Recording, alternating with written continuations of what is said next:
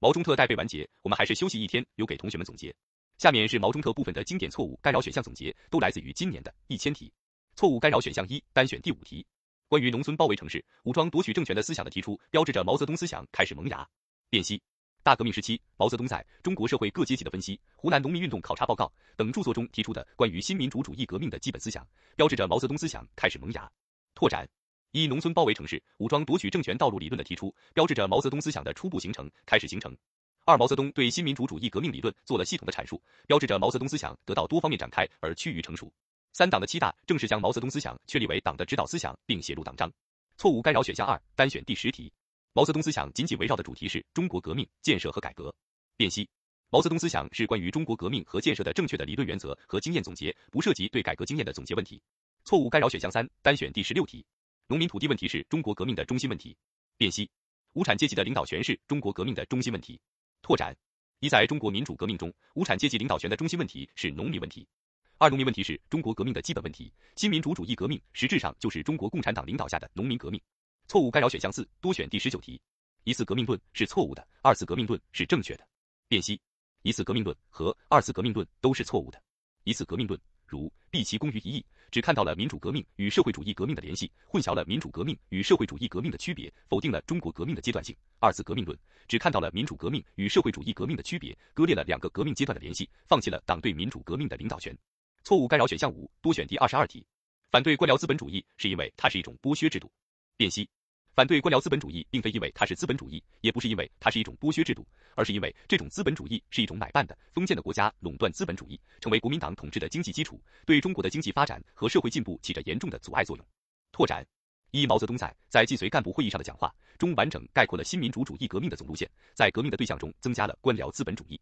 二从反对中国的大资产阶级的意义上看，新中国成立后没收官僚资本具有社会主义革命的性质。错误干扰选项六，多选第二十四题。农民阶级是近代中国最革命、最进步的阶级。辨析：中国无产阶级是新的社会生产力的代表，是近代中国最进步的阶级，是中国革命的领导阶级拓展。一贫雇农是无产阶级最可靠的同盟军。二中国的资产阶级包括大资产阶级和民族资产阶级，小资产阶级不是资产阶级。错误干扰选项七，多选第二十八题。统一战线是进行武装斗争和开展土地革命的依托。辨析：农村革命根据地是进行武装斗争和开展土地革命的依托。拓展：一、统一战线和武装斗争是中国革命的两个基本特点，是战胜敌人的两个基本武器。二、统一战线、武装斗争、党的建设是新民主主义革命的三大法宝。实事求是、群众路线、独立自主是毛泽东思想活的灵魂。理论联系实际，密切联系群众，批评与自我批评相结合，是三大优良作风。三中国革命走农村包围城市、武装夺取政权的道路，根本在于处理好土地革命、武装斗争、农村革命根据地建设三者之间的关系。